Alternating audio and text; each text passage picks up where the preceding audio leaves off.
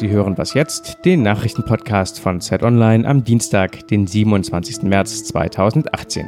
Mein Name ist Frederik Spohr. Wir sprechen gleich darüber, wie es in Katalonien nach der Verhaftung von Carles Puigdemont weitergeht. Außerdem, seit einem Jahr fragen wir Sie, liebe Leserinnen und Leser auf Zeit Online, wie es Ihnen geht, was wir dabei über Sie gelernt haben. Zunächst aber die Nachrichten. Wird Carles Puigdemont einer Haftstrafe in Spanien entgehen können? Klar ist, in Deutschland bleibt er vorerst in Gewahrsam, wie das Amtsgericht Neumünster gestern Abend beschloss. Es bestehe nämlich Fluchtgefahr. Über eine Auslieferung an Spanien wird wohl erst nach Ostern entschieden. Gegen Puigdemont liegt ein Haftbefehl der spanischen Regierung vor.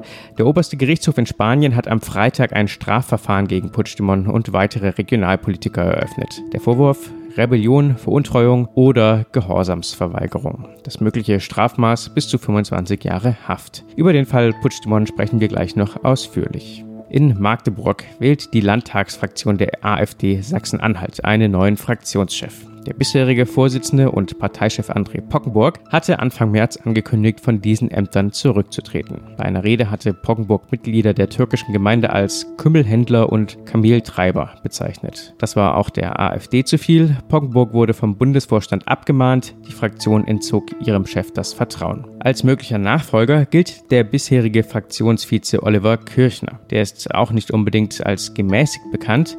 Wie Pockenburg und Björn Höcke ist Kirchner Mitglied einer Völker völkisch-nationalistischen AfD-Gruppierung, die sich der Flügel nennt.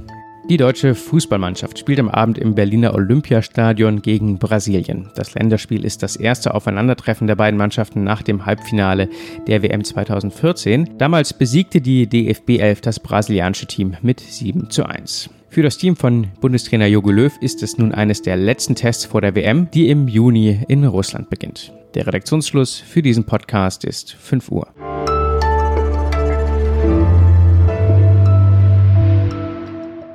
Mein Name ist Rika Havertz. Guten Morgen.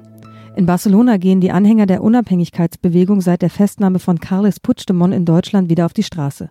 Die deutschen Behörden haben 60 Tage Zeit, um über das Auslieferungsgesuch Spaniens zu befinden. Über all das spreche ich jetzt mit Lisa Kaspari. Sie ist Politikredakteurin bei Zeit Online und sie war zuletzt Ende Dezember zu den Regionalwahlen in Spanien. Guten Morgen, Lisa. Guten Morgen. Ist die Festnahme von Carles Puigdemont ein Wendepunkt im Katalonien-Konflikt? Wendepunkt weiß ich nicht, ob sich jetzt alles für die Unabhängigkeitsbewegung ändert. Das würde ich jetzt mal in Zweifel ziehen, aber es ist auf jeden Fall ein neuer Höhepunkt. Puigdemont ist ja eine symbolische Figur, vor allem für die äh, spanische Zentralregierung und die spanische äh, Justiz, die ihn ja sucht, unter anderem wegen Rebellion. Und da ist denen natürlich wichtig, dass er jetzt festgesetzt wurde und das Ganze setzt einen langen juristischen und politischen Prozess auch in Gang und mittendrin ist jetzt Deutschland. Glaubst du, dass das von Puigdemont irgendwie kalkuliert war, dass er sich in Deutschland hat festnehmen lassen? Weil er war ja vorher in Finnland und ist dann mit dem Auto über die dänisch-deutsche Grenze gefahren. Das ist ja alles ein bisschen räuberpistolenmäßig. Ich weiß es nicht. Also da kann, das kann ich ehrlich nicht sagen. Was schon auffällig ist, ist, dass dieser europäische Haftbefehl natürlich auch in Finnland und in Dänemark gegolten hätte. Dort äh, hat man ihn aber nicht festgenommen und das, äh, ein Sprecher des Innenministeriums hat äh, auch bestätigt, dass die deutschen Behörden in einem relativ engen Austausch mit den spanischen Behörden standen und das ist natürlich für die Unabhängigkeitsgegner ein Signal dafür, dass da vielleicht was gemauschelt wurde. Aber ganz ehrlich, wir wissen es nicht. Die spanische Justiz steht ja auch durchaus in der Kritik für ihr Vorgehen gegen die Politiker der Separatisten Aktivistenbewegung. Hilft diese Härte dem Streit? Nein, das tut sie nicht. Also man muss mal ganz klar sagen, natürlich kann die spanische Justiz gegen die Unabhängigkeitskämpfer vorgehen, weil die haben illegal gehandelt. Ja, die haben ein Referendum eingerufen, um Katalonien loszusagen von Spanien. Das ist nicht legal nach dem spanischen Recht. Das heißt, die können das tun und sie handeln da äh, formal juristisch korrekt. Politisch ist es natürlich nicht klug, weil hier wird versucht, ein politisches Problem mit juristischen Mitteln zu lösen und zwar auch mit aller Härte des Gesetzes. Und das schafft äh, auch nur einen Märtyrergedanken in Katalonien. Man muss dazu wissen, die Unabhängigkeitsbewegung war eigentlich letztens letztens in der Krise in Katalonien, war zerstritten, hat sich nicht einigen können. Und jetzt haben sie natürlich einen neuen ähm, Grund, um auch der Bevölkerung zu zeigen, seht da, wir werden unterdrückt vom spanischen Staat und hier seht ihr es doch mal wieder und die äh, hängen doch alle unter einer Decke. Und von daher wird das den Konflikt leider, äh, fürchte ich, nur weiter anstacheln. Wie können denn mögliche Szenarien für die Zukunft Kataloniens aussehen?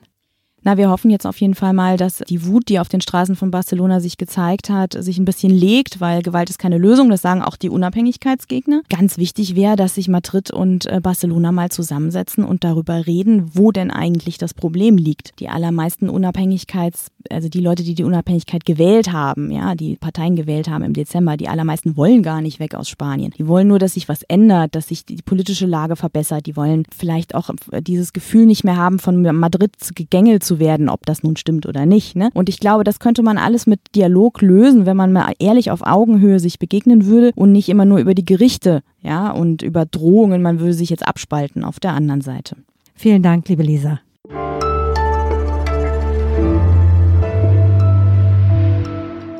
Und sonst so? Heimat, darüber reden ja alle gerade besonders gerne. Und Horst Seehofer ist nicht nur unser neuer Heimatminister, auch Heino ist nicht mehr nur Schlagersänger, sondern seit kurzem auch Heimatbotschafter. Und da hat er direkt mal für ein bisschen Aufregung gesorgt, denn Heino überreichte der CDU-Politikerin Ina Scharrenbach, die als nordrhein-westfälische Heimatministerin zum ersten Heimatkongress eingeladen hatte, sein Album Die schönsten deutschen Heimat- und Vaterlandslieder aus dem Jahr 1981. Einige Lieder auf dieser Platte sind schon mehr als 100 Jahre alt und auch in einem Liederbuch Handbuch der SS enthalten. Weil allerdings auch antifaschistische Widerstandskämpfer schon deutsche Heimatlieder gesungen haben, ist der Skandal dann auch wieder nicht so groß, schreibt unser Autor Jens Balzer. Eins ist für ihn augenscheinlich. Wenn es denn einen Heimatbotschafter geben muss, ist Heino mit seinen Millionen verkauften Platten nicht die allerschlechteste Besetzung.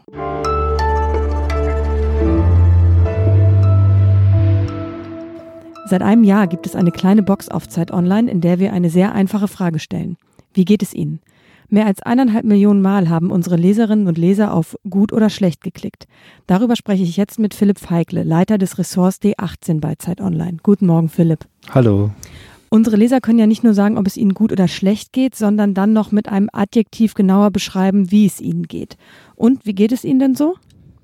Also vor allen Dingen, und das überrascht uns am allermeisten, geht es ihnen sehr, sehr konstant gut oder schlecht, je nachdem, wie man es empfindet. Also zwischen 65 bis 70 Prozent der Menschen, also unserer Leser, geht es jeden Tag gut und dementsprechend den anderen schlecht. Wenn man sich die Worte anguckt, hat uns vor allen Dingen überrascht, dass die äh, Leserinnen und Leser sehr kreativ sind darin, sich Dinge auszudenken. Also 60 Prozent von allen 16.000 Wörtern, die neu eingegeben wurden, also die wir nicht schon in unseren, unserer Datenbank hatten, kannten wir bis dahin noch gar nicht. Also komplette Neuerfindungen und äh, Wortschöpfungen. Was war da zum Beispiel dabei? Die Leute fühlen sich zum Beispiel weltfreundlich oder manchmal fühlen sie sich kremontisiert. Die Leserinnen und Leser machen auch viele Wortspiele mit Politikern, zum Beispiel mit Donald Trump oder mit Angela Merkel. Und hat es denn im vergangenen Jahr einen krassen Ausschlag mal gegeben in der Stimmung? Ja, tatsächlich. Es gab genau einen krassen Ausschlag und das war der Abend der Bundestagswahl. Und zwar vor allen Dingen kurz vor der Schließung der Wahllokale, interessanterweise, so gegen 17 Uhr. Da ging es mal über 80 Prozent der Leserinnen und Leser schlecht. Das sprang dann am nächsten Tag aber wieder zurück auf dieses zenhafte Maß und äh, da ist es auch bis heute geblieben. Es ist ja sehr schön, dass es unseren Leserinnen und Lesern so gut geht. Wenn sie denn mal schlechte Laune haben, was macht denn besonders schlechte Laune? Schlechte Laune macht die Nacht. Also in der Nacht geht es den Leuten deutlich äh, schlechter also vor allen Dingen zwischen 0 und 4 Uhr. Schlechte Laune macht der Montag. Also wir sehen sehr deutlich, was übrigens auch in der Glücksforschung, ein, Befund, der aus der, in der Glücksforschung auch gemacht wurde, dass den Leuten am Wochenende erheblich besser geht und die Stimmung am Montag rapide sinkt. Schlechte Laune macht offenbar auch Angela Merkel, also unsere Datenanalysten Andreas Loos und Elena Erdmann, haben sich alle Wörter mit Politikern angeschaut und geguckt, wie denn die Stimmung dabei war. Also ob die Leute Leute davor auf gut oder auf schlecht geklickt haben. Und bei über 90 Prozent der Menschen, die irgendein Wort mit Merkel gebildet haben, hatten zuvor schlecht geklickt. Und das ist bei keinem anderen Politiker so. Wir werden ja unsere Leserinnen und Leser auch weiterhin fragen, wie es ihnen geht, oder?